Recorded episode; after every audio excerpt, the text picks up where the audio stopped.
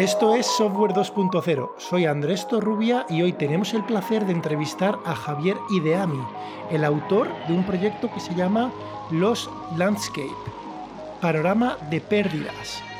Bueno, vamos directamente al grano. Javier, cuéntanos en qué consiste el proyecto. Muchas gracias, Andrés. Primero, es eh, un placer estar aquí con todos vosotros y con tus oyentes y muchas gracias por invitarme a tu podcast.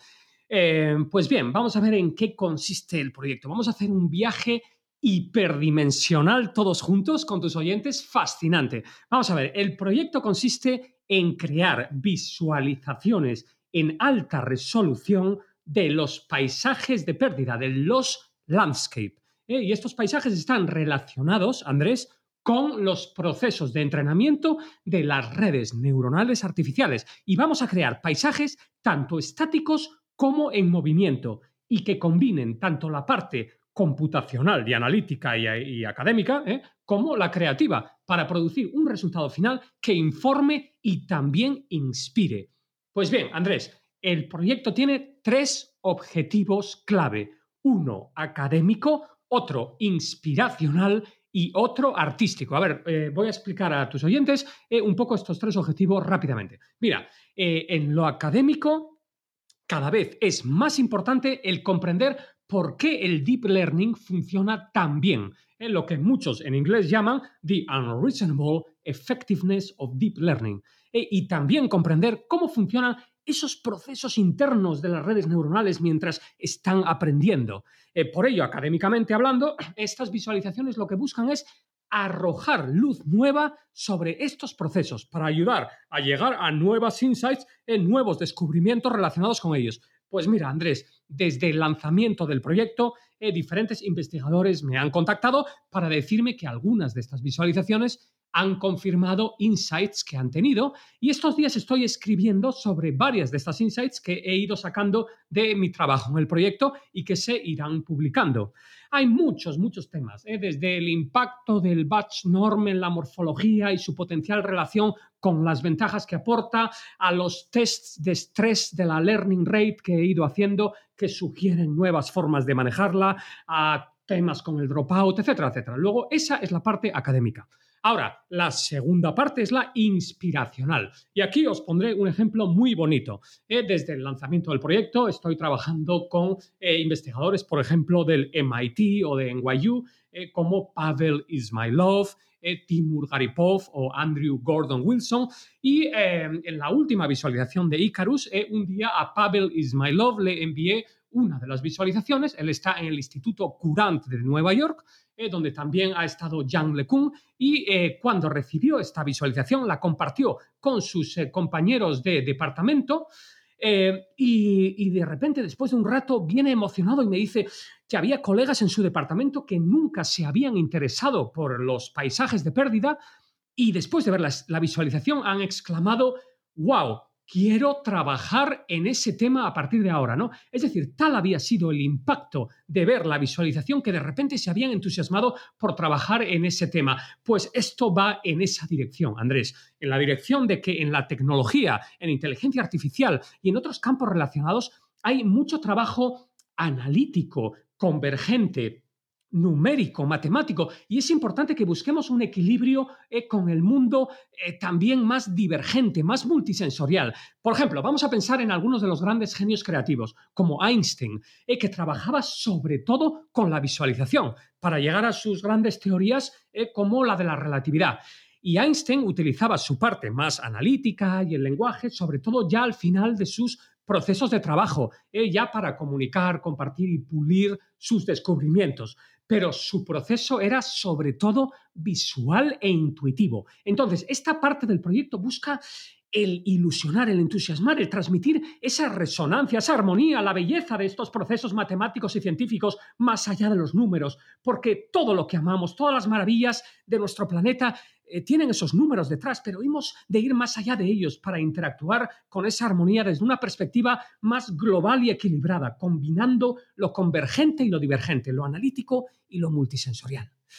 Oye, eh, antes quería decir a los oyentes, si no habéis visto el proyecto, parar el podcast y, e ir corriendo a la web loslandscape.com para que, porque entonces va a cobrar mucho más sentido todo lo que está diciendo Javier. Buenísimo punto, buenísimo punto en loslandscape.com, en loslandscape.com. Eh, efectivamente, así va a cobrar mucho más sentido. Eh, gracias, Andrés. Y por último, la tercera perspectiva es la más artística del proyecto. ¿eh? Tras lanzar el proyecto me han contactado algunas empresas diciéndome, oye, Ideami, ¿y tú estas eh, creaciones las enmarcas eh, para colgar en una oficina? Y bueno, a mí nunca se me había ocurrido hacer algo así con el proyecto de Los Landscape. Eh, yo he exhibido mi trabajo artístico en muchas galerías, festivales de cine, museos, etcétera, pero con este proyecto no se me había ocurrido. Pero claro, cuando me lo preguntaron, inmediatamente les dije, ah, sí, sí, precisamente estoy preparando el lanzamiento de una galería y bueno, cinco minutos después ya estaba creándola, claro. Y ya está en eh, ideami.pixels, en plural.com, eh, ideami.pixels.com. Y es básicamente que varias de las piezas del proyecto se convierten en, fine art, AI fine art de inteligencia artificial, que nunca se me había ocurrido, pero tiene mucho sentido. Yo soy fan de varios artistas de inteligencia artificial, como por ejemplo Helena Sarin, y con la trayectoria artística que tengo también iba a activar esta vertiente antes o después, y al final ha sido a través de este proyecto de Los Landscape. Pero también voy a lanzar, por cierto, eh, en este campo cosas relacionadas con las GANs eh, probablemente el próximo año. Pues esas son las tres, eh, los tres objetivos, Andrés, el académico, el eh, inspiracional y el artístico. Yo quiero hacer un pequeño inciso desde el punto de vista artístico y luego te haré una pregunta que he hecho un paso para atrás, pero en el artístico, yo hasta ahora toda la digamos, composición artística que he visto en el mundo del deep learning, del aprendizaje profundo, es utilizar, como tú has dicho, ¿no? GANs para generar, entre comillas, cuadros o se inventan cuadros que a veces, de hecho, se vendió uno eh, hace unos meses en Sotheby's, eh, hecho era un poco un juego de palabras en francés con Ian Goodfellow, ¿no? Era como el linaje de la familia Goodfellow, era en francés el nombre y eran como unos cuadros, eran unos retratos de estos como si fuera de nobles, pero con un punto un poco casi neurótico, ¿no? De una red, ¿no? Sin embargo, el proyecto de, de, Javier, de Ideami, es más introspectivo, no es coger una red para que replique digamos, el arte humano tal cual, sino escoger la propia matemática intrínseca de la red, ¿no? Un, tema casi, a mí me recordaba el conjunto de Mandelbrot, que es una, eh, es una ecuación súper sencilla, es matemática pura en números complejos, pero lo expandes y, creas un prisma y salen, salen unas, unas, visualizaciones que jamás te podrías imaginar que de una ecuación de esas características podría salir esas ecuaciones con esa riqueza auto generativa increíble, ¿no? Y es lo que ha hecho Javier. Pero entonces, antes de meternos de lleno, que nos vamos a meter, eh, te quería preguntar, Javier, para los oyentes que quizás estén menos, menos familiarizados con el mundo del aprendizaje profundo, claro, estamos hablando de paisaje de pérdidas, ¿no? Pero ¿qué es eh, e, este paisaje y qué son las pérdidas? ¿Puedes comentarnos? Por supuesto, por supuesto. Vamos a empezar dando un contexto eh, general a partir de la parte más familiar y típica del deep learning, el aprendizaje supervisado. Eh, entonces, en todo proyecto de aprendizaje supervisado tenemos unos datos. vamos a poner un ejemplo, por ejemplo, imágenes, por ejemplo, unas mamografías. y tenemos un objetivo que por ejemplo podría ser predecir la existencia de un tumor maligno. Y tenemos unas etiquetas que establecen si los ejemplos que tenemos, si esas mamografías corresponden o no a un tumor maligno. Luego tenemos un input, unos datos y un output, un objetivo. que la red nos prediga con acierto ese objetivo.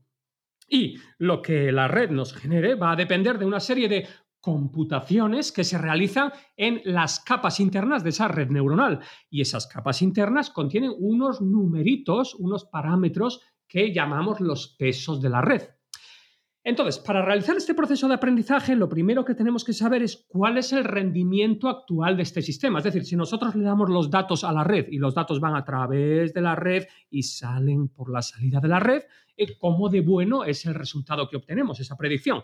Y para ello lo que tenemos que hacer es comparar lo que la red debería obtener respecto a lo que está obteniendo. Y esa comparación es lo que llamamos, y es con lo que usamos, una función que es la función de pérdida, de loss function. de la cual hay varios tipos, desde el mean square error al cross entropy, etcétera, etcétera, pero en esencia lo que estamos diciendo es cuál es la diferencia entre lo que queremos obtener y lo que estamos obteniendo. Y nuestro objetivo es que esa diferencia sea mínima, idealmente cero. ¿Por qué? Porque si es cero, significa que no hay diferencia, no hay diferencia entre lo que obtenemos y lo que queremos obtener. Y por lo tanto, el rendimiento de nuestra red es perfecto. Es decir, la, predicción de si, si la, mamografía contiene un tumor maligno o no, va a ser perfecta esa predicción.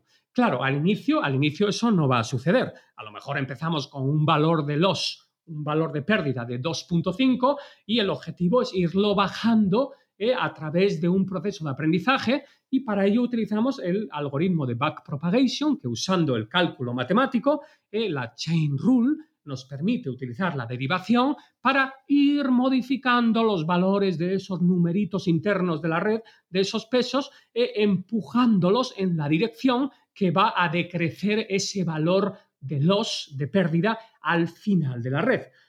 Pues bien, si ahora quisiéramos, a través del aprendizaje de la red, si quisiéramos ir visualizando y comprendiendo cómo está evolucionando ese aprendizaje, una cosa muy simple y facilita que podríamos hacer es utilizar la librería matplotlib de Python eh, para crear una grafiquita, una gráfica donde en cada epoch, en cada ciclo del entrenamiento, veamos qué valor de los tenemos y vamos a ver cómo evoluciona y cómo va de 2 punto algo a 1 punto algo a 0 punto algo hasta terminar quizás en 0.2 o lo que sea. Y así vamos visualizando cómo aprende la red.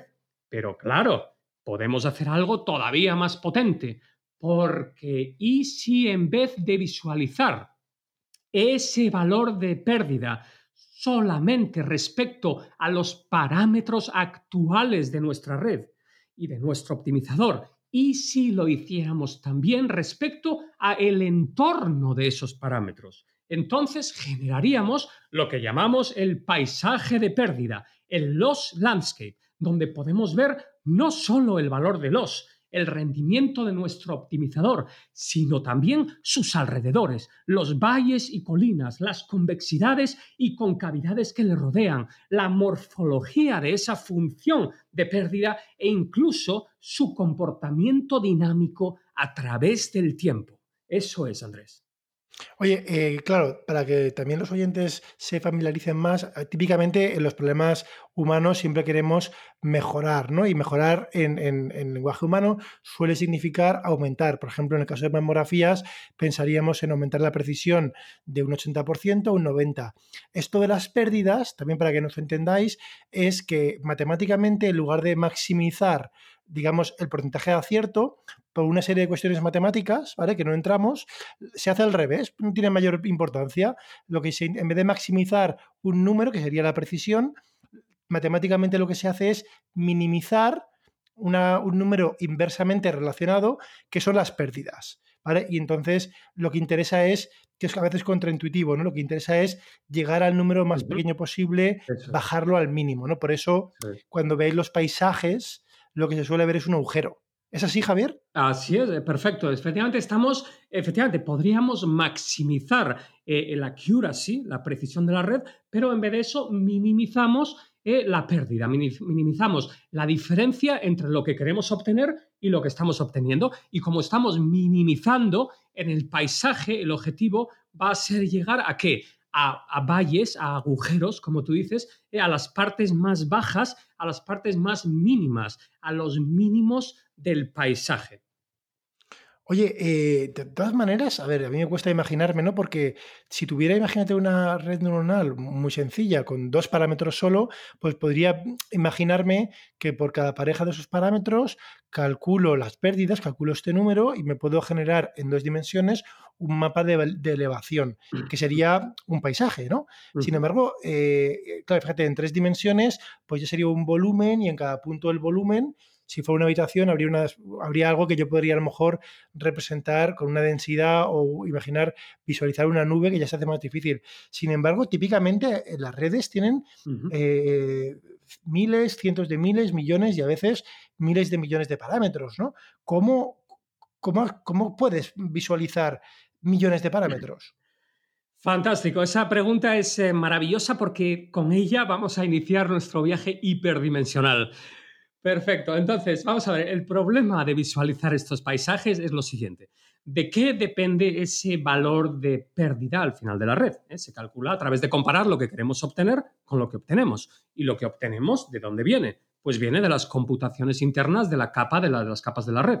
¿Y quiénes están involucrados en esas computaciones? Pues una serie de numeritos, de parámetros, eh, que son los pesos de la red. Por lo tanto, el valor de pérdida depende de esos parámetros. Y como tú has dicho, ¿cuántos son esos parámetros? Pues es típico que sean cientos de miles o millones o decenas de millones o un billón incluso.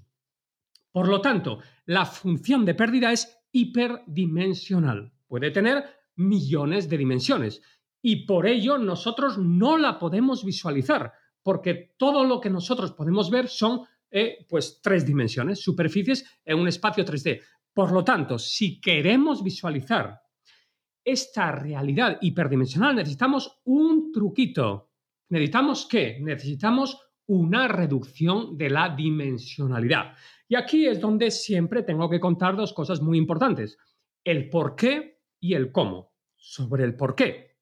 Lo primero de lo que tenemos que darnos cuenta es de que en la vida diaria todos nosotros, todos estamos constantemente haciendo reducciones de dimensionalidad.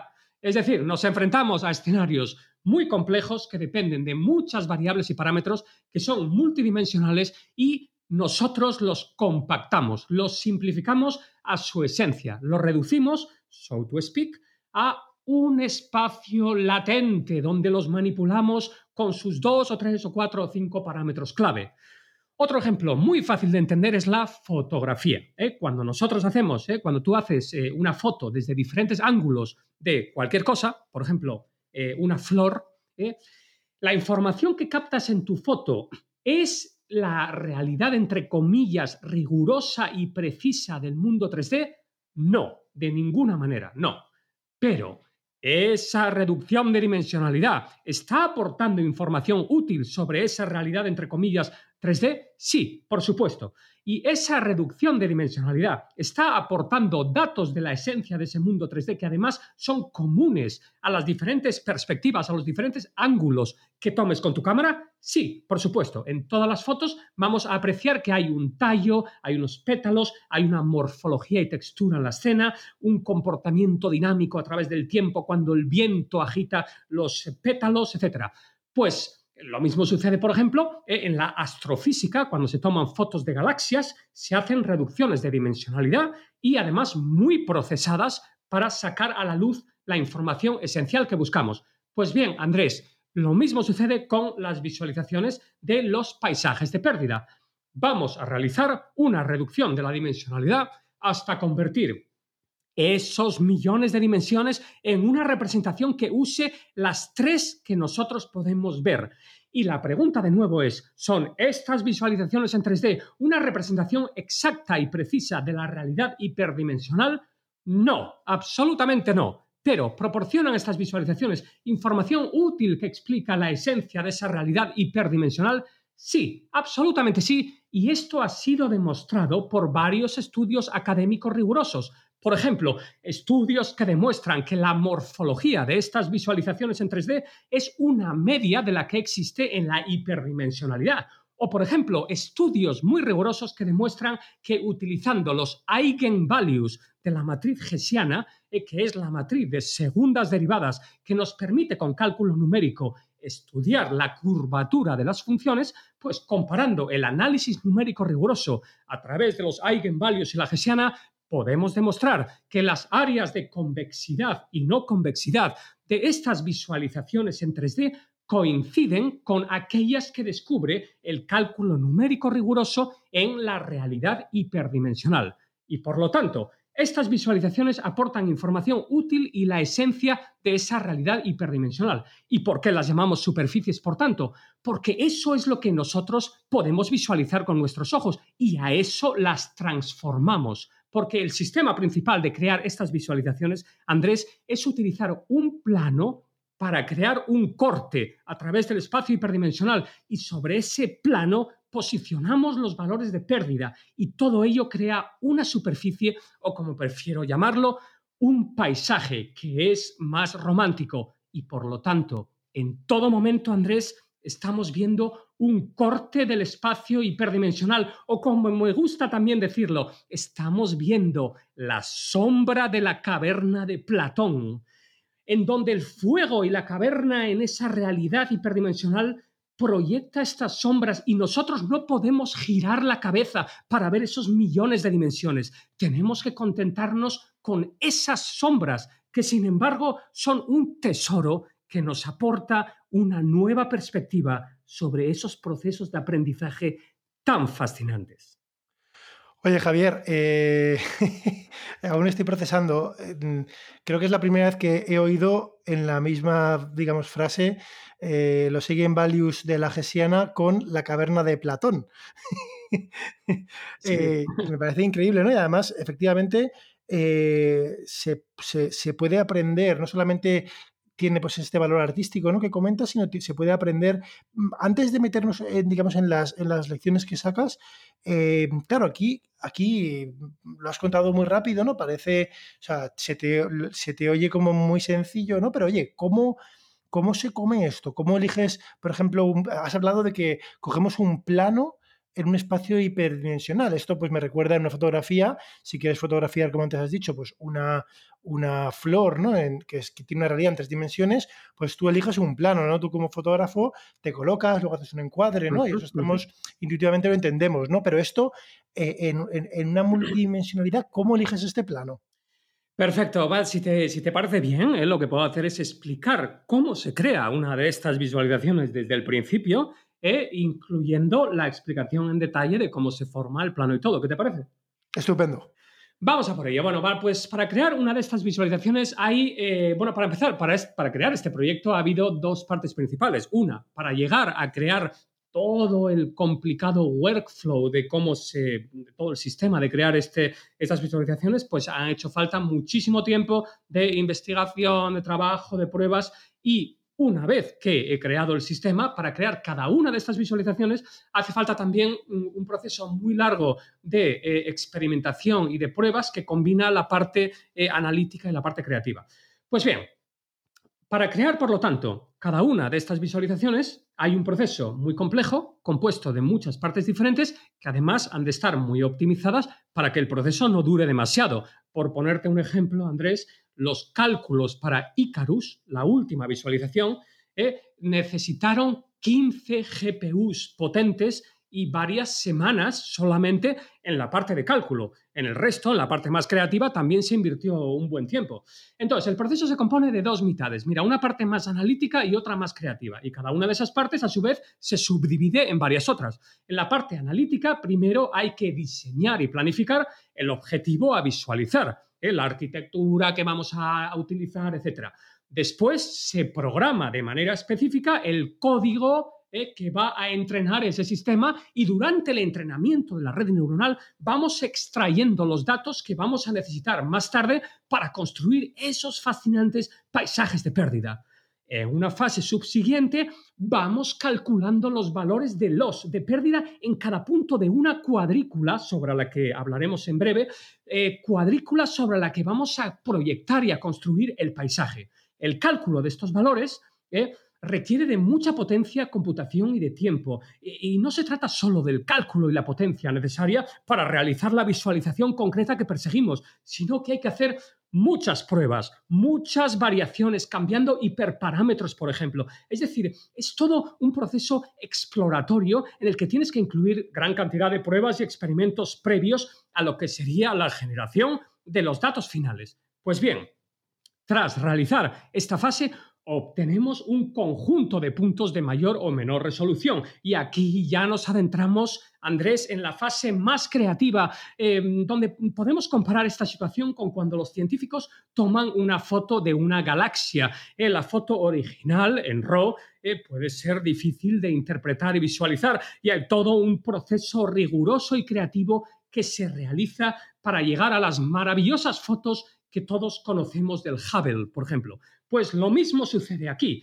combinando muchas herramientas creativas diferentes y muchos, eh, digamos, procesos personalizados para interconectarlas, eh, pues combinamos el rigor analítico con el trabajo creativo que nos permite ir dando vida a esos datos para que sean más fáciles de interpretar, de visualizar, de explorar, de navegar, ya sea de forma estática o en movimiento. Y al mismo tiempo hay mucho trabajo de optimización y de transición entre las diferentes herramientas, ya, que si te descuidas, Andrés, estos procesos se pueden alargar mucho en el tiempo. Luego el trabajo de optimización es fundamental. Así que, a grandes rasgos, este es el proceso, una mezcla de trabajo analítico y creativo y tanto de código especializado y personalizado para cada caso, como de uso de herramientas y frameworks potentes interconectadas con procesos personalizados.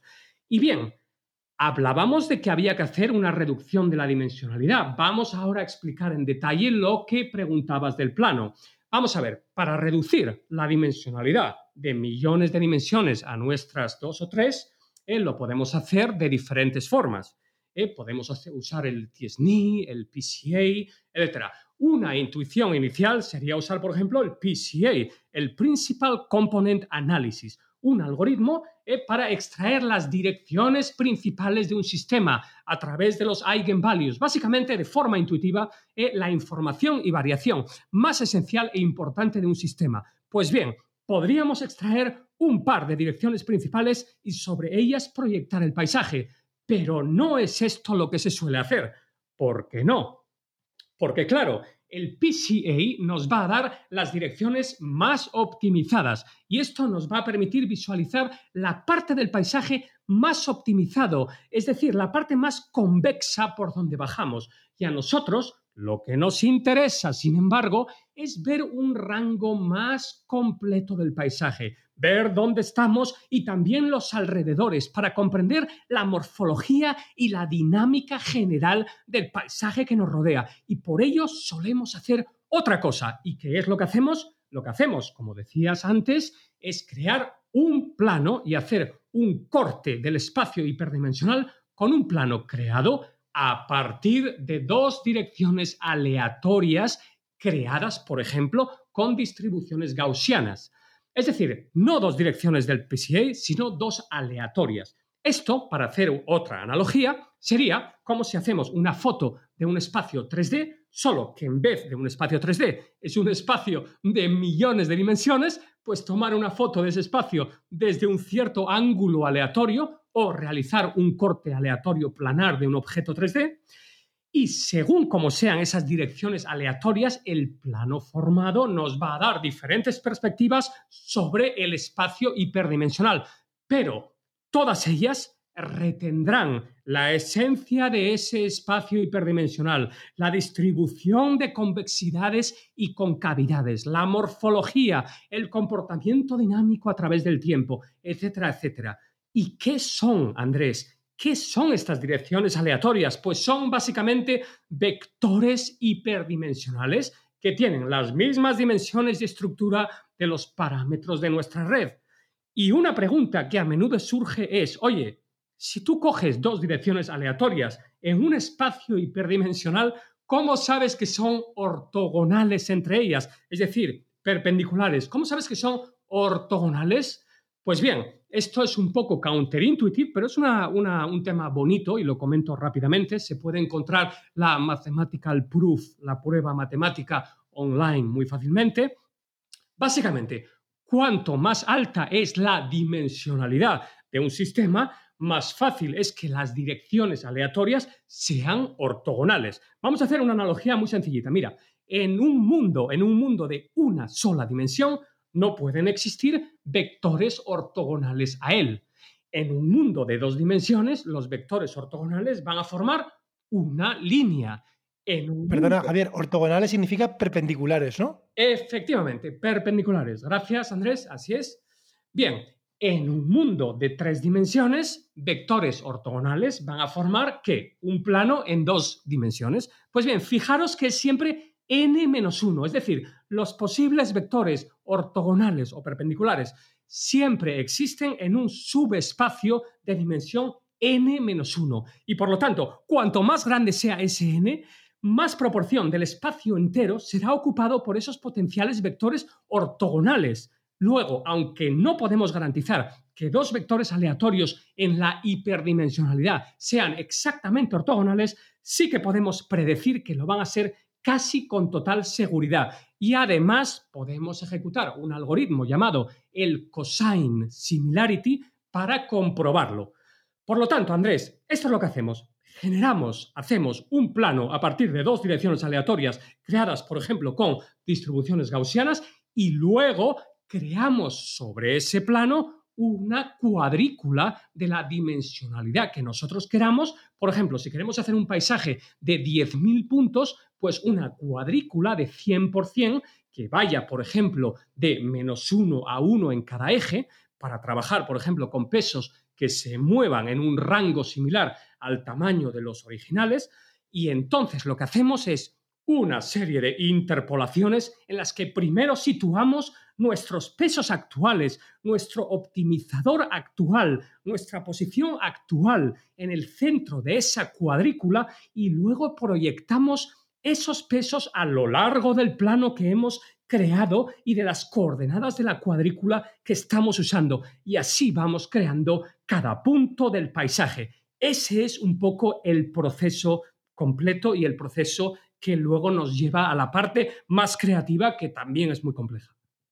Oye, y todo esto es claro, es un paisaje, ¿no? Pero viendo la web, el, proyecto de los landscape, se ve que no solamente hay imágenes, ¿no? También hay vídeos. De hecho, hay vídeos que tienen nombres, ya lo has comentado alguno, ¿no? Como Ícaro, ¿no? Icarus.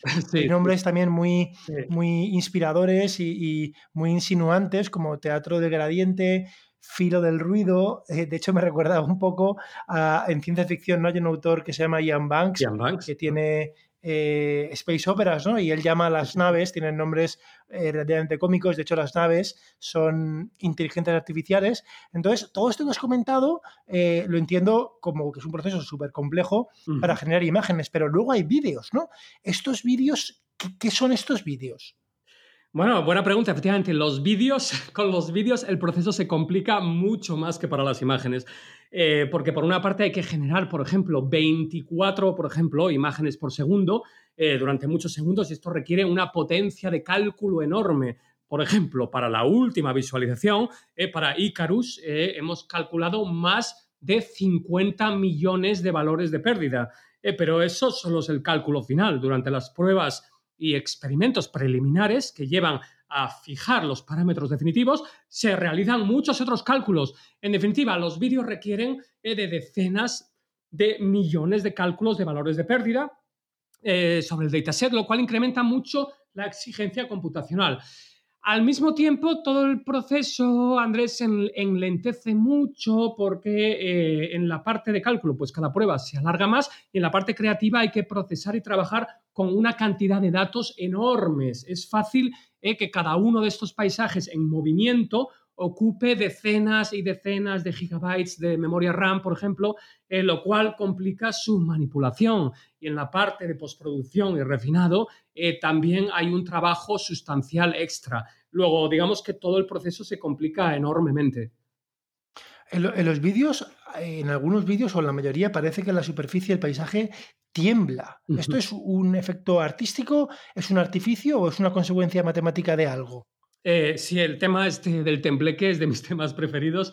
Eh, pues no, no es un artificio, sino que está relacionado principalmente con el tamaño del batch que se está utilizando. Es decir, para explicarlo un poco a los oyentes, eh, cuando estamos entrenando la red y calculando esos valores del loss, en vez de calcular cada valor del loss sobre eh, los datos completos sobre el dataset se va haciendo en batches, en trocitos, eh, en segmentos de los datos completos. Y tú puedes decidir si estos segmentos son más grandes o más pequeños. Entonces, ¿qué pasa?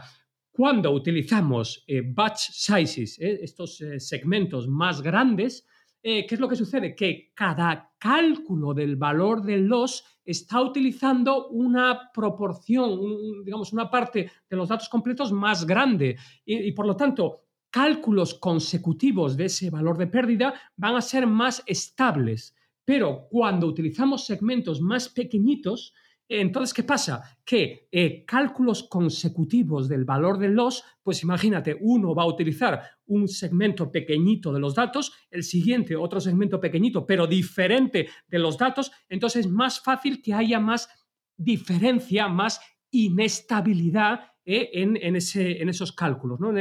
digamos, en la relación de los valores consecutivos. Y eso es lo que produce que la superficie tenga más tembleque que si utilizáramos eh, un batch size más grande. Pero esto lo que nos permite también es que eh, los cálculos, no solo, no solo en el caso de estas visualizaciones, sino en el caso de cualquier proceso de entrenamiento de redes neuronales, eh, que los cálculos sean más rápidos también. Sí. Vale, oye, vamos, yo creo que es súper evidente, ¿no? Que aquí eh, Javier, es una intersección extrema entre, entre tecnología y arte y como él dice, pues eh, nos abre una puerta multidimensional y multisensorial, ¿no? Yo estaba buscando por internet su, biografía y bueno, ya os podéis imaginar, ¿no? Eh, además de, de la parte ingenieril y científica, ¿no? que Javier es CTO y consejero de diferentes startups, es CEO de Ideami Studios y luego a mí lo que me llama la atención es que una misma persona pueda aunar esta parte, digamos, más rigurosa y más ingenieril con luego una parte creativa. Por ejemplo, también has hecho una cosa que se llama Torch, que no, es, no tiene que ver con Torch la librería, ¿no? ni PyTorch, sino es una metodología de innovación de ideas. ¿no? Eh, de hecho, bueno, está utilizada en, un montón de sitios, en cuatro continentes. Luego eres director creativo, también has hecho cortos, eh, fotografía, eh, eres emprendedor, eh, educador, bueno, yo creo que, etcétera, etcétera. ¿Cómo te introduces en el mundo del, deep learning?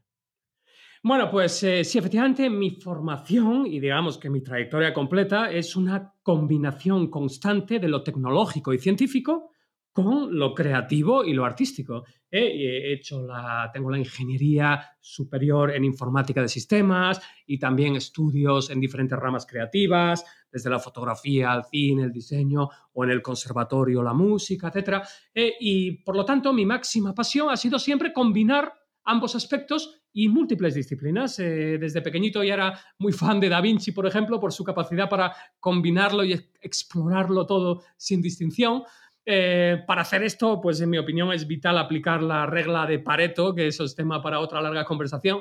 Pero bueno, yendo ya a cómo me introduje en el Deep Learning, pues uno de mis muchos proyectos, como comentabas, eh, efectivamente está relacionado con acelerar los procesos de innovación y específicamente los de ideación, los de generación de ideas, eh, tema en el que investigo y trabajo desde hace mucho tiempo en, Silicon Valley, donde viví y trabajé durante seis años, eh, fundé la metodología y el sistema Torch para acelerar ese tipo de procesos, como comentabas. Eh, un sistema que luego se expandió con una plataforma tecnológica eh, de generación de ideas, con los gimnasios creativos físicos, etc. Y durante la creación de ese sistema, pues me vino a la cabeza el incorporar el Machine Learning para ayudar en esa tarea. Y cuando por fin percibí que el deep learning había llegado a un estado en el que las posibilidades y los requerimientos que tenía se habían hecho eh, mucho más eh, rápidos y accesibles, es cuando me metí en ello más profundamente. ¿eh? hoy en día, pues dirijo la capa de AI, como dices, de una startup, de consejero de otras, colaboro con diferentes grupos en temas de AI, hago proyectos como los Landscape, doy, charlas, etc. y quiero aprovechar para promover una institución educacional de San Francisco, de la que sé que tú también eres fan, que es Fast AI. ¿Por qué? porque durante mi inmersión inicial en el Deep Learning, eh, Fast AI tuvo mucha importancia. Eh, no solo es Fast AI eh, un sistema fantástico para introducirte en el Deep Learning de forma rápida pero profunda, sino que sus fundadores, tanto Jeremy Howard como Rachel, como Rachel Rachel Thomas. Thomas. Thomas son muy, muy buena gente, eh, lo cual es aún más importante que ser buen profesional, en mi opinión. Eh, admiro mucho su trabajo, eh, soy muy fan de ellos porque hacen algo extraordinario. Incorporan a menudo la investigación más cutting edge en Deep Learning mucho antes de que lo hagan, por ejemplo, TensorFlow o PyTorch. Son ágiles, son atrevidos, irreverentes, hablan sin pelos en la lengua, dicen las cosas tal como son y son una referencia mundial en la educación en inteligencia artificial. Para mí, un ejemplo a seguir. Tú sabes que hay un podcast de, inteligencia artificial en inglés que hace Lex Friedman. Muy eh, fan, muy fan. Es muy bueno también, ¿no? Yo recuerdo que en uno de los podcasts de Friedman eh, se refería, digamos, a ellos, no sé si los llegaba a nombrar, pero como los. Dice, hay un conjunto de renegados así del mundo académico, ¿no? Sí, sí, así los llamaba, sí, sí, sí. de renegados, ¿no? y efectivamente, como dices, de hecho, pues eh, el Fast AI tiene, tiene, es muy conocido pues, por, una, por una librería, ¿no? que en realidad es una meta librería, por así decirlo, de PyTorch, que es, digamos, la librería de más bajo nivel, pero, pero para mí quizá, además de como dices, que incorpora temas súper innovadores, tiene una filosofía, y no voy a decir detrás, tiene una filosofía delante. De hecho, esta librería se crea, digamos, para dar respuesta y para apoyar una metodología y unos valores que son los que tiene lo, que es la institución FastAI, de la cual eh, pues eh, Jeremy Howard y Rachel Thomas han fundado, ¿no? Y, de hecho, yo tengo un, en Twitter un, un, tweet pineado que es como introducirse en el mundo del deep learning eh, desde el punto de vista técnico y de hecho lo voy a actualizar porque el primer recurso que pongo, que fue el que yo hice al principio, era un curso online de Stanford. Bueno, no, unos vídeos de Stanford, de hecho. Eh, vídeos simplemente.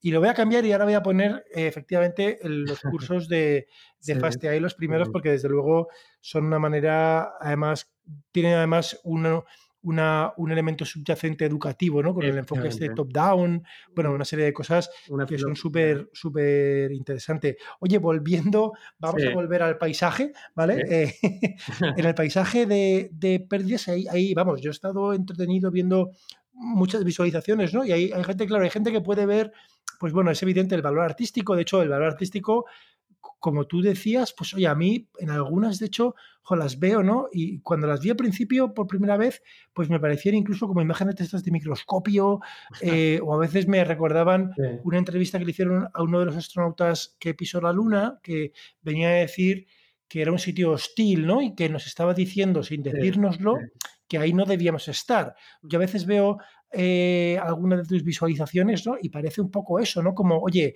has hecho una foto furtiva eh, a una zona de los números donde el ser humano no debería estar mirando, ¿no? Si nos ponemos eh, metafísicos, ¿no? Eso es desde el punto de vista artístico, ¿no? Y de hecho, junto con los nombres, junto con eh, los tonos de color, junto con la textura que utilizas, pues evidentemente sí que yo, yo, vamos, yo personalmente te puedo decir que has logrado el objetivo, ¿no? De, generar sentimientos, ¿no? Con esas fotografías. Pero luego hay un lado muy, práctico que, que, es uno de los objetivos em, que es, digamos, la parte, la parte no solo inspiracional, sino académica de, ver, ¿no? Y de hecho, el último vídeo que, tienes, que es el vídeo que se llama Ícaro, eh, hablas de, un artículo que yo me acuerdo en su día, lo leí, si no recuerdo mal, salió el año pasado en el Neurips, que hablaba de, conectar, ¿no? Tú coges dos redes, una misma, perdón, una misma arquitectura de red neuronal, eh, partes de dos sitios distintos, es decir, al principio cuando empiezas lo inicializas de forma aleatoria de, dos sitios distintos y como nos podemos imaginar, si es aleatorio, pues eso no funciona bien, ¿vale? Pero digamos, optimizas eh, las dos redes eh, o las dos instancias de la arquitectura de dos maneras distintas, llegas a dos soluciones, entre comillas, distintas, y este equipo lo que postuló en aquel artículo, que parece súper poco intuitivo, de hecho yo inicialmente ni lo entendía ni pensaba que era posible, es que estas dos soluciones de, de, de esta superficie hiperdimensional de pérdidas estaban conectados. Eh, claro, esto es ultra difícil imaginárselo en este, en, este entorno, ¿no? Entonces, ¿cómo, cómo porque el último vídeo no solamente eh, en los vídeos pues se ve cómo según los diferentes algoritmos de optimización, pues se puede llegar a, esos valles de la función de pérdidas, pero aquí has conectado ¿no? los, dos puntos, ¿no? ¿Cómo surge ese proceso y cómo se hace ese vídeo? Bueno, fantástico. Vamos, vamos, eh, bueno, para empezar, efectivamente, en la, en la, parte artística que has comentado, efectivamente, intenta ese propósito que para mí personalmente es muy, muy importante, que es llevar a la parte más eh, ingenieril y científica y analítica de, estos temas, eh, el mundo más multisensorial y, como tú dices, provocar emociones, provocar sensaciones, provocar sentimientos. Eh, y eso es una parte muy, muy importante del, proyecto. En la, parte académica, que es importantísima, la, parte principal, eh, como te contaba, a través de la realización del proyecto han ido surgiendo diferentes insights que estoy documentando, eh, que se van publicando y se van a ir publicando. antes de meternos en, en, Ícaro, pues eso, en, en, diferentes temas van surgiendo insights, por ejemplo, en el tema de las ResNets con Skip Connections, eh, donde la morfología se hace eh, pues mucho más suave y esto lo vamos viendo en las visualizaciones, lo cual facilita el entrenamiento. Eh, el caso del dropout, donde vemos que se crea una morfología muy puntiaguda. estamos en la fase de training con el dropout activado y vemos que esa morfología expresa ese ruido que se forma que impide que los pesos de la red se adapten a patrones muy concretos del dataset, eh, viéndose forzados a generalizar más, a mantener más la incertidumbre, eh, como si el optimizador tuviera que andar con cuidado y de puntillas a través de un paisaje minado de trampas, esos agujeros eh, generados por el dropout. y, muchos otros temas, lo que decía de los tests de estrés, de la learning rate, del batch norm, en fin, el valor académico es uno de los dos eh, de los dos y tres principales del proyecto. Por eso, como os decía, muchos investigadores me han contactado. y ya estoy colaborando eh, con varios grupos. Eh, y, se enriquecen mutuamente pues, estas perspectivas analíticas y numéricas. Además, cuando hablamos no ya de cualquier tipo de visualización, sino de visualización en muy alta resolución y en movimiento, lo cual, pues eso tiene el potencial de ayudar a los investigadores a validar insights y a descubrir otras nuevas. Y bien, eh, en la específica que me has eh, descrito, la última, la de Icarus, pues mira, esto es un tema súper, súper fascinante, Andrés, porque hasta hace poco tiempo la teoría y la opinión general era que los mínimos locales, esos puntos mínimos del paisaje, eh, estaban aislados entre ellos, de forma que para ir de uno a otro tenías que pasar por colinas con valores de los muy altos. Eh, y muchos investigadores, desde Ian Goodfellow a muchos otros, hacían estos experimentos de entrenar la misma red con inicializaciones diferentes y luego crear interpolaciones lineales entre los pesos de ambos optimizadores, encontrando que el valor de los era muy bajo en los extremos, pero crecía hasta valores muy altos entre los dos mínimos. Y esta era la teoría hasta hace poco, pero ya comenzaron a salir papers académicos eh, el año pasado ya, eh, mostrando, y el anterior, intuiciones y posibilidades de encontrar atajos en el espacio hiperdimensional para conectar esos mínimos. A mí este tema me fascinaba por una razón clave, ¿eh? porque la comunidad AI está a la búsqueda de la razón, pues eso de, de, el unreasonable effectiveness of deep learning. ¿Por qué el deep learning alcanza resultados tan extraordinarios con unos recursos eh, relativamente modestos. Pues bien, para, bueno, para, que para quien no lo sepáis, este título que ha dicho Javier varias veces, Unreasonable eh, Effectiveness, ¿no? es como la, la, efectividad mm, tozuda, entre comillas, ¿no? Sí, poco razonable. Poco razonable, ¿no? Eh, es, un, es, un, artículo de, de Andrei Karpati que a su vez el título está digamos, inspirado en un artículo académico, creo recordar de Feynman, ¿no? Que es la... Eh, Soy muy ¿no? efectivamente de las matemáticas para explicar el mundo, ¿no? En, la física. Sí, Sí, sí, sí, gracias por el inciso, efectivamente. Es, además eh, es un título muy bonito, muy bonito y que, digamos, encapsula muy bien eh, este misterio que estamos investigando. Eh, entonces, eh, cuando publiqué el proyecto del Lost Landscape, entre los investigadores que me contactaron, pues estaban eh, Pavel Ismailov del NYU, donde también trabajó Jan LeCun, Timur, Timur Garipov del MIT, Andrew Gordon Wilson, etc. Y, me dijeron, oye, nos encanta tu proyecto, mira, hemos publicado este paper efectivamente en, el New Rips del 2018 y creemos que sería genial colaborar y tal. Y claro, era un paper que iba en esa misma dirección en la que yo ya estaba muy interesado y les dije, por supuesto, vamos a trabajar en esto. Entonces, lo que ellos hacen básicamente es eh, algo eh, similar a, a, los intentos anteriores y a lo que tú comentabas. Es decir, entrenar, entrenar la misma red con inicializaciones diferentes hasta llegar a tener dos optimizadores bien entrenados con un valor de loss muy bajo y donde ellos innovan respecto a los papers anteriores recientes de este tema es que ellos se inventan y crean un nuevo sistema de entrenamiento en el que primero posicionan y parametrizan una curva que conecta ambos optimizadores. Es decir, matemáticamente definen una curva parametrizada con dimensiones similares a los parámetros de esos dos optimizadores y luego ejecutan un proceso de stochastic gradient descent, ¿eh?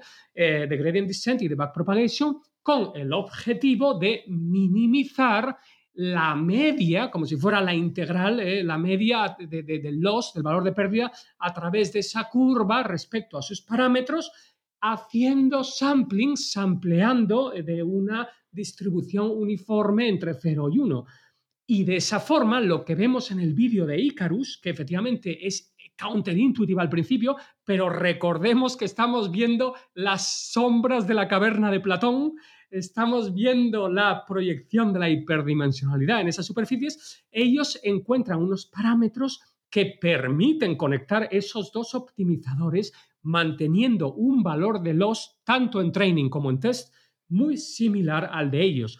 Pero la conexión recta la línea recta entre los dos optimizadores continúa teniendo que escalar una colina muy alta. Por ahí no podemos ir. Pero sí que encuentran otros caminos, otros valles, no rectos, sino curvos, para conectar esos dos optimizadores. Nunca mejor dicho, eh, la línea recta aquí es la curva.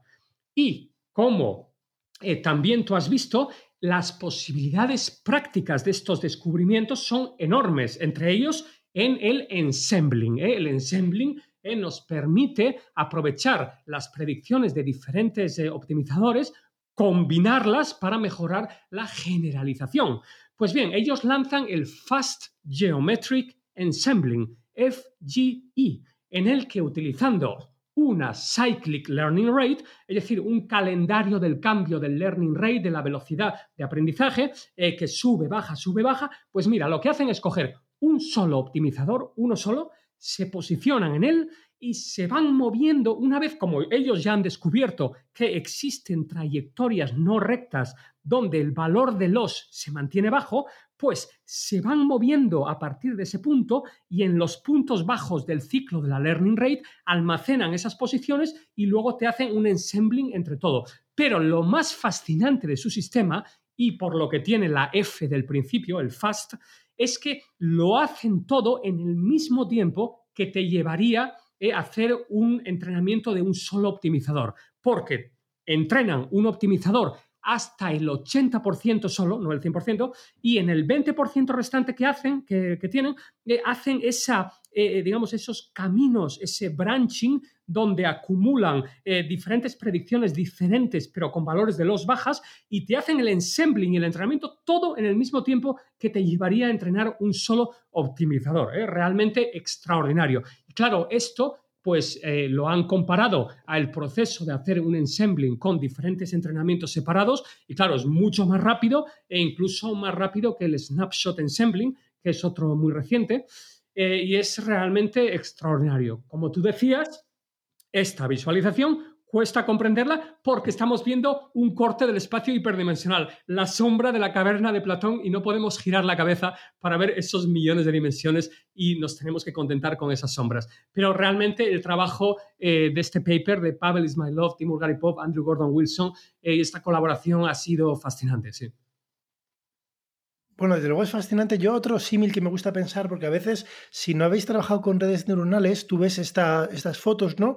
Y, si, lo, pensáis fríamente, el objetivo del optimizador es llegar al valle, ¿no? Y, como personas, al ver la foto, vemos evidente dónde está el valle y pensamos, ostras, ¿por qué se tarda tanto en entrenar la red si se ve que el valle está ahí, ¿no? Pero lo que tenemos que pensar en verdad, que esto a veces es también, hay que dar un paso atrás, ¿no? El optimizador, que es donde ha de encontrar ¿no? el punto más bajo, tenéis que imaginar imaginároslo, a ver Javier, tú corrígeme si me equivoco, que dos cosas, es ciego, ¿vale? Porque no puede ver su entorno.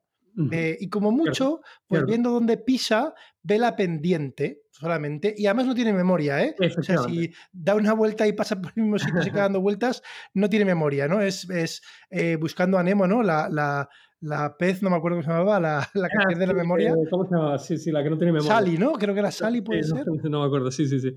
y, y, entonces es ciego, no tiene memoria y solo se puede a día de hoy, ¿eh? funcionan así. y solo se puede guiar por, por, su, por el tiento del pie, ¿no? Por dónde es, o sea, por, por cómo tiene el pie de inclinado, ¿no? Dónde está. Perfecto. que de, de backpropagation y del gradiente, efectivamente, lo único que ves es qué inclinación tiene en, su entorno inmediato. Sí, sí. claro, entonces, y no puede ver nada, que a veces las, las, visualizaciones, yo cuando empecé con esto, pues se engañan, ¿no? Porque dices, ostras, qué fácil es hacer un optimizador si tú ya ves dónde está, ¿no? Claro, el hecho de ver es evaluar todos los puntos, y eso hoy en día es inviable. Efectivamente, efectivamente, es inviable. Sí, sí, sí, sí. sí. Claro, entonces el, optimizador es, es, por eso cuando yo vi por primera vez en, en Twitter, ¿no? Las, las visualizaciones de Javier, hice ahí unos comentarios eh, poniendo una analogía, ¿no? De un peregrino. Muy bonito, me encantó tu analogía, me encantó. Y oye, entonces, eh, desde luego, bueno, me parece realmente increíble, ¿no? De, de, de los diferentes aspectos. Eh, ya por último, Javier, y para ir terminando, te quería preguntar, claro, esto has mencionado, pues tiene un, para empezar, un coste, digamos, de, recursos, tanto intelectuales que pones como computacionales, como artísticos. ¿Cómo financias todo el proyecto eh, y hacia dónde va? y bueno, ¿y cuáles son los siguientes pasos?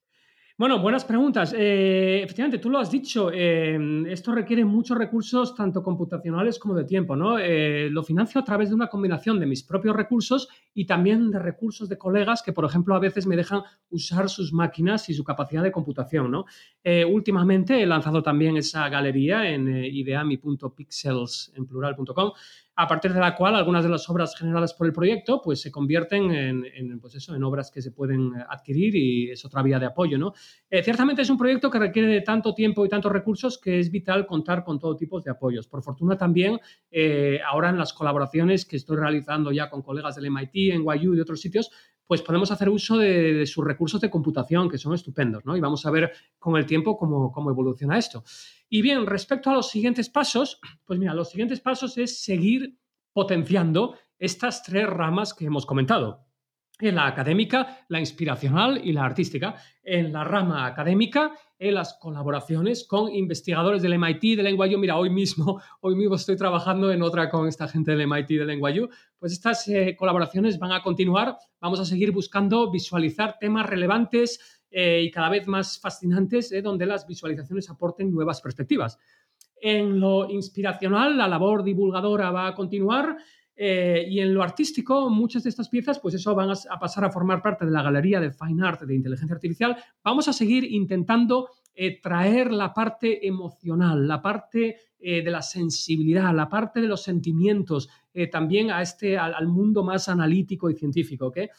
Em, también tengo planeado expandir el proyecto a otras áreas como el reinforcement learning, las GANs y a otros tipos de arquitecturas muy experimentales. Estoy colaborando con algunos investigadores muy, muy experimentales, como por ejemplo el investigador indio Diganta Misra, eh, un investigador indio que recientemente ha creado una nueva función de activación llamada MISH, M-I-S-H, que supera a ReLU, a la, estándar, durante los últimos años en muchos aspectos y que ya ha sido integrada en TensorFlow, en Swift, etc.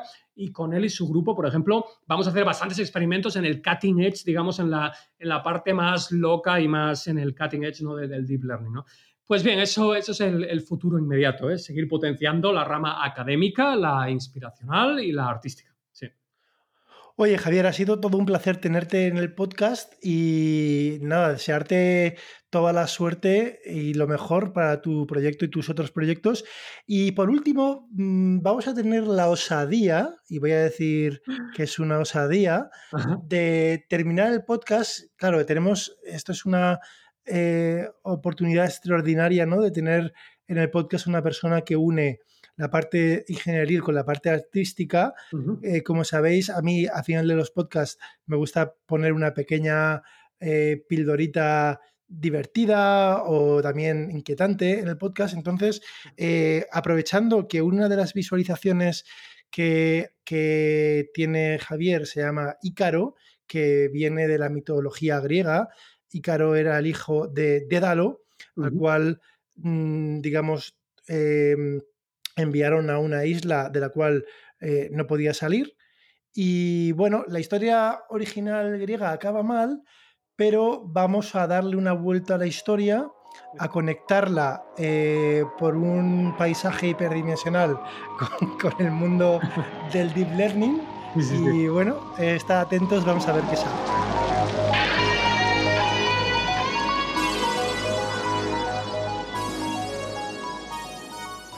Ícaro, Ícaro, tenemos un problema, soy Dédalo.